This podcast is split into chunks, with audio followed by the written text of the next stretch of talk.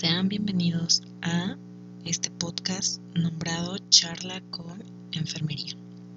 El objetivo de este podcast es poder platicar eh, como en una plática súper normal con cualquier persona acerca de lo que hacemos en enfermería, de cómo nos relacionamos con las demás áreas, cómo es nuestro trabajo con todas las personas a las que podemos eh, influir entonces eh, vamos a estar platicando un poquito acerca de varios temas. En este caso, este podcast, que es Charla con Enfermería, va, eh, es su primer episodio. En este episodio tocaremos específicamente pues el tema principal que es enfermería. Vamos a conocer un poquito acerca de lo que hacemos como enfermeras y enfermeros. Y además vamos a ver sobre algo, un tema que está muy, muy de moda eh, sobre todo por, por, la pandemia que estamos atravesando, que aún no hemos concluido, pero que seguimos en la batalla. Y eh, estoy hablando específicamente de el cubrebocas, ya que ha dado mucho de, acá, de qué hablar este cubrebocas, entonces vamos a hablar un poquito acerca de él. Antes que nada, me voy a presentar. Soy María Guadalupe Salazar Arrieta. En este momento, eh, el tema o los temas que vamos a ver son muy específicos en cuanto a enfermería y el uso de cubrebocas. Entonces, lo primero que necesitamos saber, que quizá eh, para los que escuchen el podcast que no son enfermeros y enfermeras, pues tendrían que saber qué es la enfermería, ¿no? Entonces, de acuerdo a la OMS, en su más reciente definición, dice que la enfermería abarca la atención autónoma y en colaboración dispensada a personas de todas las edades, familias, grupos y comunidades, ya, ya sea que estén enfermos o no, y en todas las circunstancias que se puedan presentar en su vida. ¿no? Entonces estamos siempre y en todo. Comprende la promoción de la salud, la prevención de enfermedades y la atención dispensada a enfermos, discapacitados y personas en una situación terminal. O sea, como lo dije, estamos siempre en todo y en todo el tiempo. ¿no? Pues esto es lo que eh, nos define como enfermería, eh, de acuerdo a una organización, la más grande que hay, que es la OMS, la Organización Mundial de la Salud. Pero aquí en México mm, voy a dar los datos de cuántas enfermeras y enfermeros eh, habemos a nivel nacional. ¿no? Esto de acuerdo con el Instituto Nacional de Estadística y Geografía, el INEGI, nos marca que en el 2018 existieron 302 mil enfermeros y enfermeras, de lo cual daba como una cifra que 9 de cada 10 son mujeres, o sea, la mayoría, un alto índice, más de la, eh, de la mayoría somos mujeres. Y el promedio de edad que se obtuvo fue de 38 años, ¿no? Eso fue en el 2018. Ahorita creo que justamente se acaban de mover todas las cifras, sobre todo por las personas, eh, el personal de enfermería que se contrató para la emergencia sanitaria, ¿no? Fue una contratación masiva en, el sector de salud, en varias instituciones. Entonces fue un, eh, una gran campaña de contratación del recurso humano de enfermería. Sería interesante conocer eh, después de que pase esto, pues cuántos fueron los que estuvieron involucrados, ¿no? Cuántos contratos hubo. Quizá fueron demasiados, ¿no? Esta cifra estoy segura que se super aumentó, ¿no? Entonces, pues eso somos, eh, eso hacemos, eh, somos el, total, somos el, el, número de enfermeras y enfermeros mexicanos, es lo, lo que tenemos, es lo que, lo que somos, ¿no?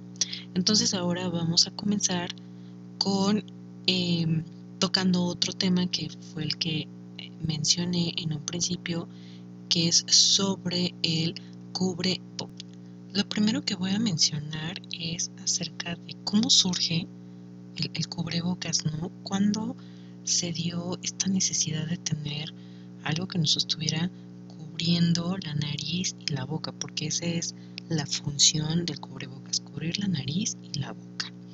Entonces déjenme platicarles que este origen inicia con algo diminuto que casi nadie ve, que hemos tenido quizá cuando platicamos con las personas, eh, de esos accidentes donde eh, salpicamos saliva al hablar, esas gotitas que salen cuando nosotros estamos hablando o cuando estornudamos son las llamadas gotitas de flush.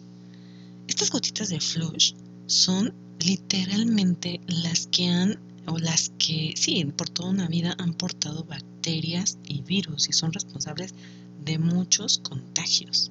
Entonces ahí está el elemento principal de por qué iniciamos eh, a usar el cubrebocas. Entonces, bueno, pues resulta ser que en 1897 eh, alguien dijo, saben que necesitamos utilizar un cubrebocas en cirugía. Ya obviamente ya existían las cirugías, pero se les empezaron a morir las personas. Había eh, cirugías donde eh, surgían las, las infecciones después de una operación. Entonces alguien muy inteligentemente, muy observador dijo, necesitamos cubrirnos la boca y la nariz. Se le unieron varias personas con esta idea. Uno de ellos fue un cirujano polaco, eh, el cual venía sospechando lo mismo de la saliva.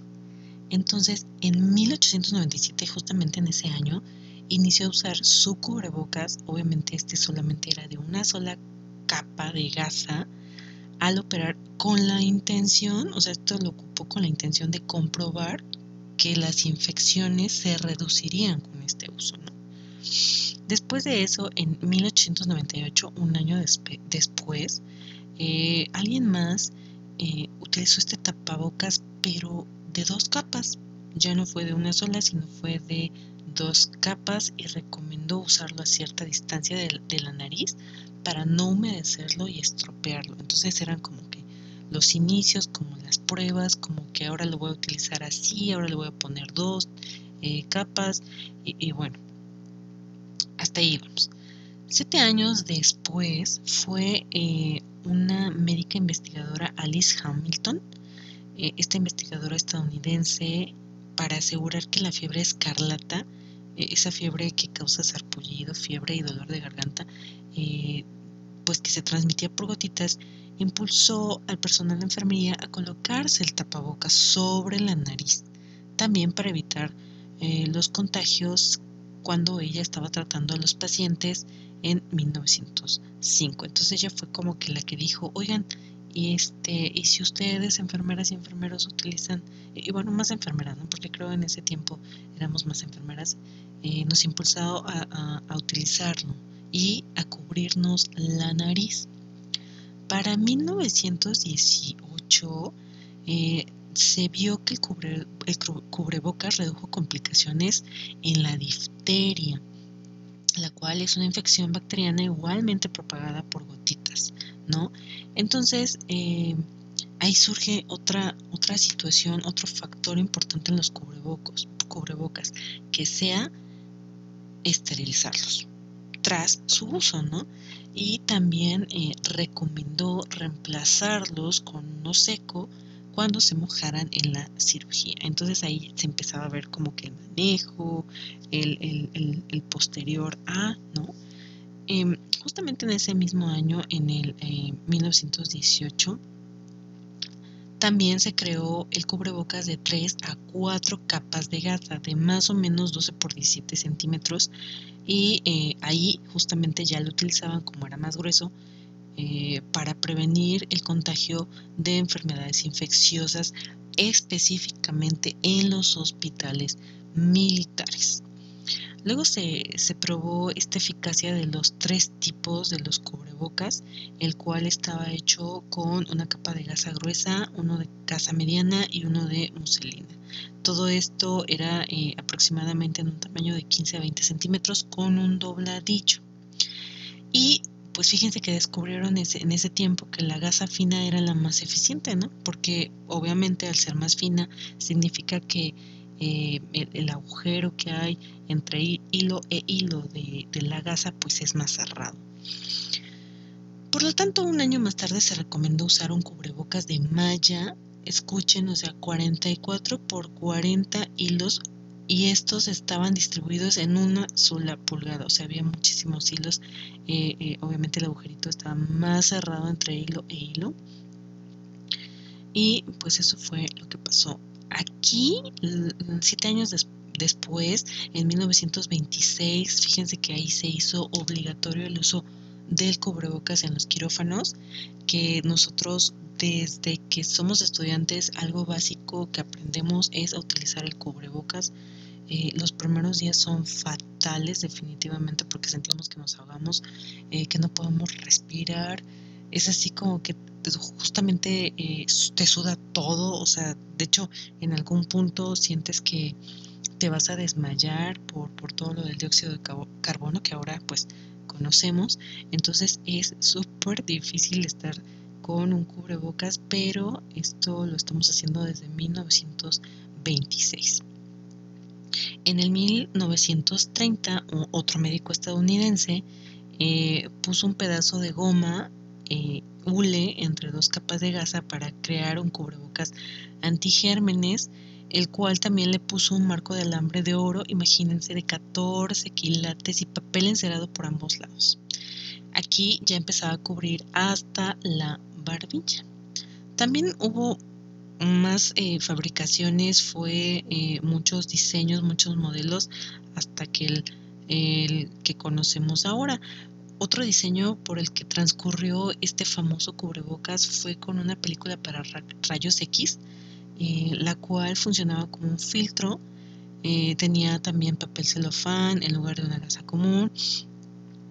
Otra le pusieron algodón, franela, eh, papel con clips de seguridad. Les pusieron ligas, es cuando empieza esta forma de, tener para sujetarlo. Y, bueno, pues justamente pasa por todos esos materiales el cubrebocas. ¿no? empieza a disminuir su uso, llega un punto donde a alguien eh, también yo creo que dijo, ¿saben qué? Como que a mí no me gusta usar el cubrebocas y eh, pues fundamentó eso con decir que había antibióticos, ¿no? Entonces, cuando surgen los antibióticos, la importancia del tapabocas pues pasa a un segundo plano, ¿no?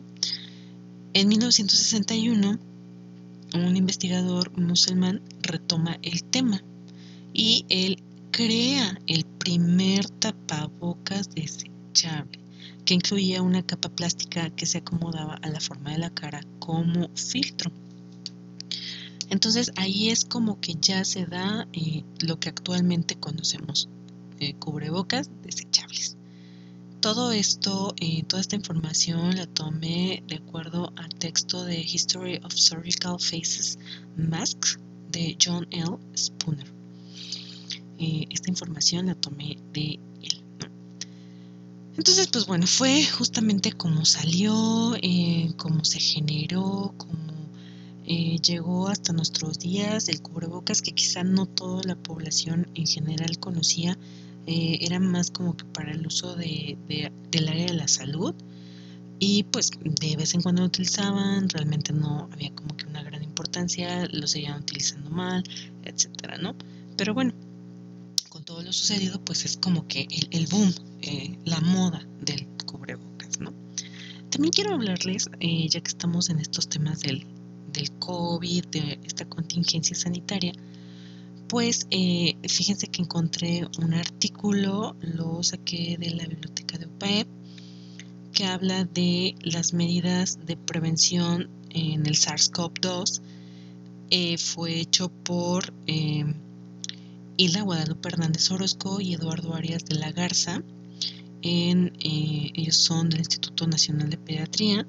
Este eh, manuscrito eh, lo presentaron, lo aceptó la revista el 4 de junio del 2020. Entonces ellos tienen como unos puntos súper importantes que si ya los conocías, pues qué mejor.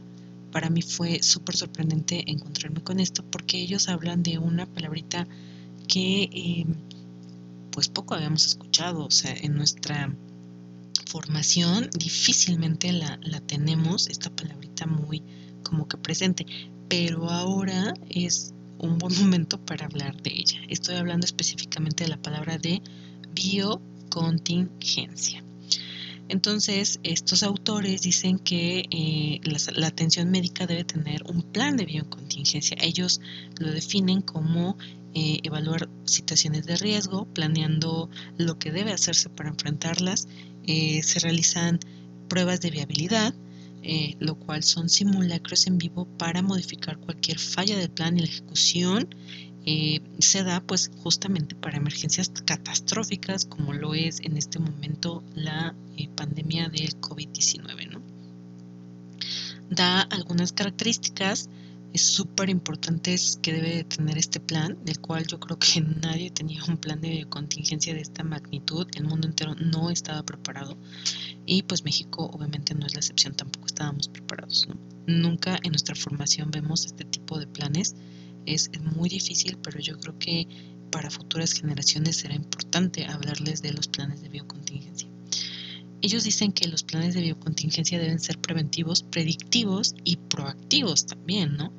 Eh, hacen como un pequeño resumen o una pequeña conclusión en el cual nos dicen que pues lamentablemente muchas veces los planes más que eh, tener estas tres características preventivo, predictivo y proactivo son reactivos, es decir, van eh, mejorando, cambiando conforme a la falla o error que se le encuentre, ¿no? O quizás sí, si es una eh, buena estrategia, pues se va implementando y mejorando e innovando. justamente porque estábamos desprevenidos para su implementación. Y también tocan el tema del cubrebocas. Y una de las cosas que nos dice es que el cubrebocas jamás debe de reutilizarse, o sea, cubrebocas que nosotros utilizamos. Eh, ahorita vamos a hablar específicamente de los cubrebocas que son hechos en casa, pero los cubrebocas que nosotros utilizamos, los desechables, que ya vimos que alguien los hizo hace poquito, em, esos no se deben de reutilizar, ¿no? ¿Por qué? Porque, bueno, dicen que existen informes de experiencias anecdóticas, claro, en un uso extendido, como en experimentos de laboratorio y modelos matemáticos donde la tolerabilidad del respirador N95, es del cual en este momento vamos a hablar, fue de 8 horas. Eh, esto fue en un personal de 40, del 41% de una muestra de 215, ¿no? Y pues encontraron que las pruebas de laboratorio informaron que pueden realizarse cinco usos consecutivos de estas mascarillas. Sin embargo, los factores de ajuste van a ir cayendo constantemente hasta llegar a un nivel totalmente inseguro. O sea, entre más lo uses, más inseguro, menos protección puedes tener. Y esto es muy curioso porque realmente eh, recuerdo que en inicios de esta pandemia había eh, mucha información acerca de que el N95 se podía ocupar hasta cinco veces justamente, ¿no? Eh, la idea era lavarlo, de hecho había técnicas de cómo quitártelo y guardarlo en un recipiente para llevarlo a tu casa y lavarlo y luego transportarlo y volverlo a poner. Entonces, así iniciamos, como ellos lo dicen, justamente estábamos en el reactivo, no estábamos preparados. Entonces, todo lo hacíamos ensayo, error, ensayo, error. Y eh, bueno, eh, justamente también ellos mencionan que este N95 causa muchísima irritación en la piel y eso es totalmente cierto. ¿Cuántos colegas tenemos que han eh, subido fotos de cómo es que les lastima la piel dejándola enrojecida? Eh, de todo lo, que utilizamos, no, no, solo de las mascarillas, sino también de los gogles, las caretas, en fin, ¿no? Eh, entonces ellos proponen que para disminuir los efectos de, este, eh, de esta irritación que provoca, eh, se ocupe una máscara facial debajo que proteja del respirador N95. O sea, no es suficiente con protegernos del COVID, también estamos protegernos del respirador N95. También abordan sobre los guantes, ¿saben? O sea, también he, visto que usan doble guante el cual ellos dicen que no es altamente, totalmente recomendado, porque no existen estudios comparativos entre el uso de un guante y dos para disminuir las infecciones, ¿no? Y dicen que, sin embargo, Casanova y sus coautores refieren que la estrategia del doble guante se asoció con menos contaminación que con la estrategia de un solo guante. O sea, hay poca investigación que sugiere la efectividad de utilizar dos guantes. Sin embargo, sí hay uno en este momento, en el que acabamos de, ver de Casanova, que sí, eh, ellos sí tuvieron un resultado positivo al utilizar dos guantes, disminuyendo la contaminación, a utilizar solamente un guante. Y bueno, como utilizamos tantas cosas, o sea, utilizamos las, las caretas, los, eh, los cubrebocas, los gogles, las batas, los guantes, las botas, que también de hecho eh, este estudio, este estudio eh, también menciona que que justamente, bueno, en este estudio se, les voy a decir el título, es una revisión rápida del uso de cubrebocas quirúrgicos en el ámbito comunitario e infecciones respiratorias agudas. Estoy tomando también información de este artículo, el cual eh, pues habla justamente que también eh, las botas no, no son eh, pues no hay como que evidencia que diga que eso disminuye la contaminación, ¿no? Este artículo fue aceptado el 9 de abril de justamente este año. También igual lo encontré en la biblioteca de UPAEP. Eh, los autores son Dalia Esther, Nancy López Olmedo, Carolina Pérez Ferrer, Romina González Morales, Francisco Canto Osorio, Tonatiu Barrientos Gutiérrez. Fueron eh, los que hicieron este eh, estudio para evaluar la efectividad del uso de cubrebocas quirúrgicos en ámbitos comunitarios para reducir la probabilidad de contagio por SARS-CoV-2 u otra infección respiratoria aguda viral en comparación con no usar cubrebocas. Entonces ellos van mencionando eh, más que eh, también del cubrebocas, las botas y de las botas pues tampoco hay como que mucha efectividad, ¿no? Ellos también dicen que pues básicamente, entre más equipo de protección tengamos, eh, el retiro hay un riesgo de contaminación mayor. O sea, entre más equipo, mayor riesgo de contaminación. Eso también es como un comentario extra que ellos hacen y, pues sí, realmente eh, al quitarse todo lo que se ponen las caritas, eh, los trajes, los las batas, los guantes, en fin, eh, siempre hay como que un riesgo. Entonces ellos hacen esta, este comentario que a mayor equipo, mayor riesgo de contaminación. También quiero comentarles que encontré en este artículo eh, que hablan justamente del control y la prevención de, las enfermedades, que es el CDC. Este organismo está en Estados Unidos. Es, em, pues bueno, este organismo eh, el 3 de abril de este año justamente recomendó utilizar el cubrebocas hecho en casa. Ellos fueron uno de los primeros que dijeron, ¿saben qué? Porque ya no había cubrebocas, o sea, todo el mundo compró y compró las instituciones, o sea, todos compramos cubrebocas y entonces pues ya no había cubrebocas, entonces ¿qué hacíamos, no? Por lo tanto, el, el CDC hace eh, esta recomendación de utilizar cubrebocas hechos en casa el 3 de abril del 2020. Y desde esa fecha entonces empezamos a utilizar cubrebocas también hechos en casa, que son justamente los que son de tela, ¿no? Ahí la Organización Mundial de la Salud tiene algunas especificaciones o recomendaciones para elaborar tu propio cubrebocas, que es justamente de tres capas, son los que más recomienda y cada eh, tipo de tela también te, te menciona qué telas deberían de ser. Bueno, en este, continuando con este artículo, em, pues en conclusión encontraron disminución del contagio. O sea, no hubo mm, nada que eh, científicamente, hasta este momento de lo que yo revisé eh, con, ellos, eh, con estos autores, que no encontraron pues la disminución del contagio, usando o no usando el cubrebocas.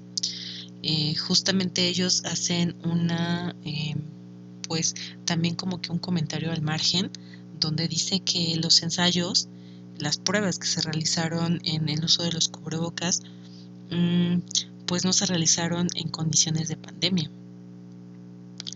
Es decir, los resultados son poco útiles para determinar la efectividad del uso de cubrebocas durante una pandemia y en presencia de pacientes asintomáticos capaces de contagiar a la población general, ¿no? Entonces, esa es como que eh, pues lo que nos daría como un foco rojo para todos los que no eh, quieran utilizar el cubrebocas porque en algún punto eh, el doctor López Gatel también lo comentó, no usen el cubrebocas, fue justamente porque la evidencia científica que se tenía hasta el momento era de no hay efectividad, pero obviamente no estábamos considerando este punto tan importante y tan esencial, ¿no?